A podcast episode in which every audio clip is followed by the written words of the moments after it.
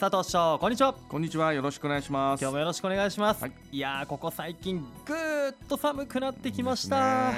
いいよいよ冬本番といった感じですよね、はい、苦手ですね。私も。まあ楽しみもあります。クリスマスまでね、はい、あと1か月ということでえー、今年もね宇都宮の中心市街地は恒例のイルミネーションで彩られて街中にぎわってきていますよね。そうですね。今年もオリオン通りユニオン通り万場通り日の町通り、えー、東武馬車道通り鎌川沿いなどで見ることができますね、はい、まあ、街中の商店街の皆様がそれぞれ工夫を凝らした約20万球20万球ですよ、はい、の光で、え訪れる人の目を楽しませてくれていますね、えー、本当ね夜の街中にぎわっているような感じが僕もしています、ねはい、イルミネーションは来年の1月15日まで開催されます、はい、ぜひ家族やご友人などとお出かけしてみてはいかがでしょうか、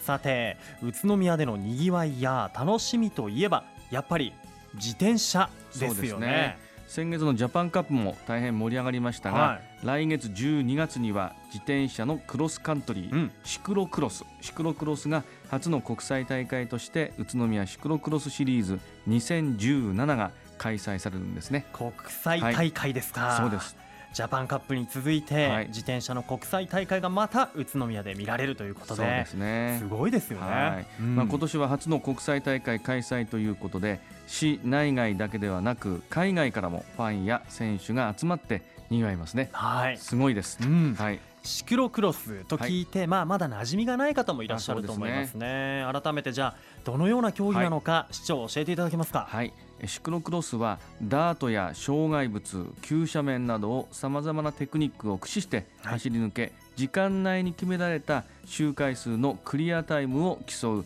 自転車のオフロード競技で、はい、主にヨーロッパなどで盛んに行われています。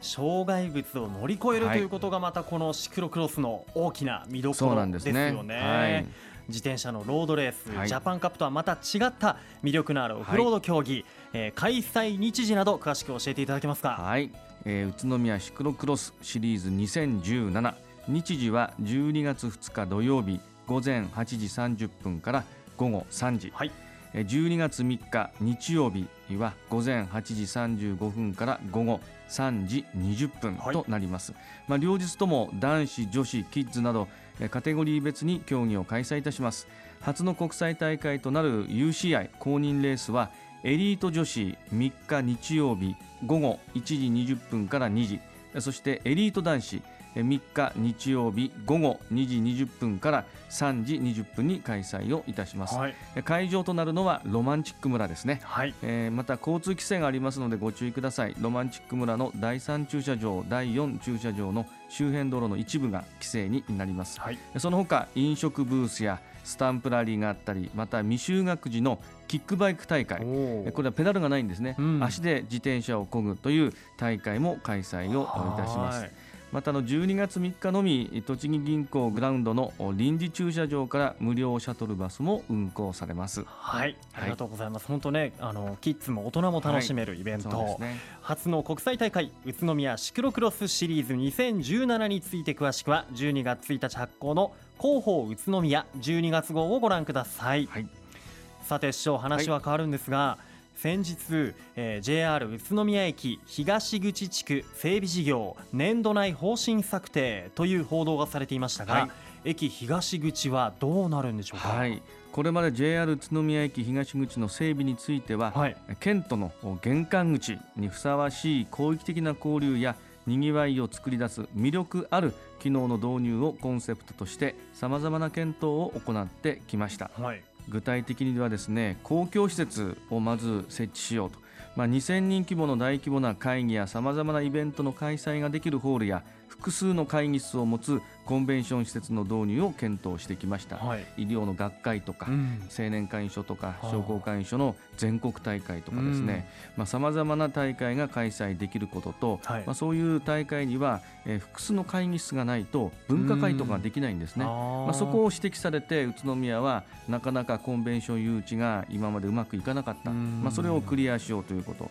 そして民間施設ですけども、はい、まあ、常ににぎわい人々が交流できるように民間のノウハウを生かして県外の新たな消費を取り込むことができる商業施設、うん、またコンベンション施設との相乗効果が見込めるような宿泊施設、うん、ホテルですね、はい、まあ、そのような多様な機能を持つ施設の導入を検討してまいりました。はい、多様な機能を持つね、はい、施設ということなんですが、はい、市民と観光客と、あとはビジネスパーソンにもこう有意義に使えるそうですね。そんなエリアになりそうですね、はい、交流人口がどんどん増えて、宇都宮に来ていただく方そしてそれがリピーターとなっていただく。そして宇都宮市民も、まあ、それによってにぎわいを享受ができて商業者の方々にとってはプラスに働いていくこと。そして宇都宮の玄関口ですから、県と栃木県の玄関口ですから元気になること、はい、まあ、そういうものを兼ね備えた施設になればいいなと思っています。はい。ね、本当確かにあの東京とか横浜、はい、名古屋など大きな都市っていうのは駅前が賑やかで、はい、こう利便性が高いですもんね。ね。県との顔とも言うべき宇都宮にこの都市空間ができると、宇都宮さらに魅力が増しますね。そうですね。平成27年から民間事業者の方々と意見交換を重ねてきました、はい、まあ、複数の事業者の方から都市型の商業施設などさまざまな魅力ある施設の導入を検討しているとの回答をいただきました、はい、まあ、例えば先ほどの都市型商業施設とかまた宿泊施設ホテルの導入検討また交流やにぎわいが醸成できる多様な施設、うん、まあ、このような、え意見をいただきまして民間の事業参画への機運が高まって、うん、本市の意向に沿った駅東口地区の全体整備の実現性が高まってきたと感じています。そうですか、はい、あのこの後いつどうなっていくのか、はい、今後の展望を教えてください。はい平成30年1月以降整備方針を策定いたしまして業者募集を開始いたします、はい、まあ、LRT の開業予定2022年と予定していますけども、はい、それに合わせて一部の施設で開業を目指していきます、まあ、今後駅東口地区整備については県都の玄関口にふさわしい夢のある新たな都市拠点の早期実現を目指してまいりたいと思います。はい。わかりました、はい、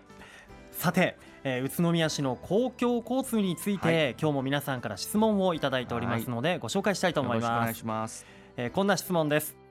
LRT の車両はどうなるの？ということですが、はい、お願いします。はい、車両につきましては通行時間帯でありますけども、現行の新幹線の始発がありますね、6時台、うん、そして終電22時台となっていますが、これが利用できるようにこの時間に合わせて6時台から23時台で運行をいたします。結構夜遅くまで。そうですね、ね。はい、で所要時間ですが JR 宇都宮駅から芳賀の終点までですね。44分、うん、でこれを快速を使いますと、38分程度で終点まで行くことができるようになります。また利用者数ですが、はい、えー、見込みとして1日あたり約1万6000人、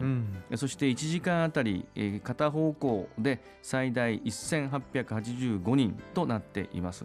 あのピーク時間ですね、はい、ピーク1時間、あの7時半から8時半が多分ピークだと思ってますが、えー、このところは6分間隔で走ります。1時間あたり10本になりますね。そして通常時はだいたい10分間隔1時間6本で運行いたします、はい、まあ、あの使用なんですが、はい、1編成あたり3両になります。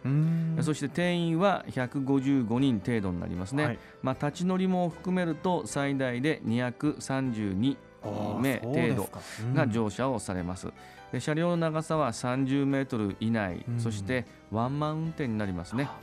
そして IC カードそういったものをぜひ市民の皆さんにも使っていただいて、乗り降りが便利であるということ、ね、そして各種割引サービスがあります。また定期の割引もありますよね。そういうものを、えー、できれば IC カードを使っていただくと、より利便性が高まるということになります。スムーズに乗車できますね、はい、そうですね、うん、で車両の編成15編成プラス、まあ、予備で2編成まあ、17編成となります、はい、この車両代ですね。金額は約59億円、うん、まあ、1編成あたり約3億5千万円ぐらいになるのではないかな。と考えています。いずれにしてもすべ、ての建設費この車両費も入れて、はい、宇都宮の財政の身の丈の中でできること、うん、まあ、そういう考えのもとでしっかりと財政面も考えながら進めてまいります。はいなるほどよくわかりました、はい、そしてね車両も素敵なデザインになるといいですよね、ね、まあ、LRT の車両デザインについては羽が宇都宮のシンボルとしてふさわしいデザインとなるよう、はいうん、まあ、市民の皆様方などから、えー、アンケートを行いまして、選定していきたいと思うんですね。わかりました、はい、じゃあ市民の意見もきちんと反映される、はい、というわけなんですね。わ、ね、かりました。ありがとうございます。なお LRT の詳しい情報はベルモール1階フードコート北側に開設している交通未来都市宇都宮のオープンスクエアで見ることができます。また LRT 事業に関する特設ホームページ u-movenext.net u-movenext.net や Facebook も展開していますのでぜひご覧ください。引き続きラジオを聴いている皆さんからのご質問受け付けていますのでお気軽にお寄せください。本日の出演は住めば愉快だ宇都宮の佐藤栄一宇都宮市長でした。どうも今日もありがとうございました。ありがとうございました。住めば愉快だ宇都宮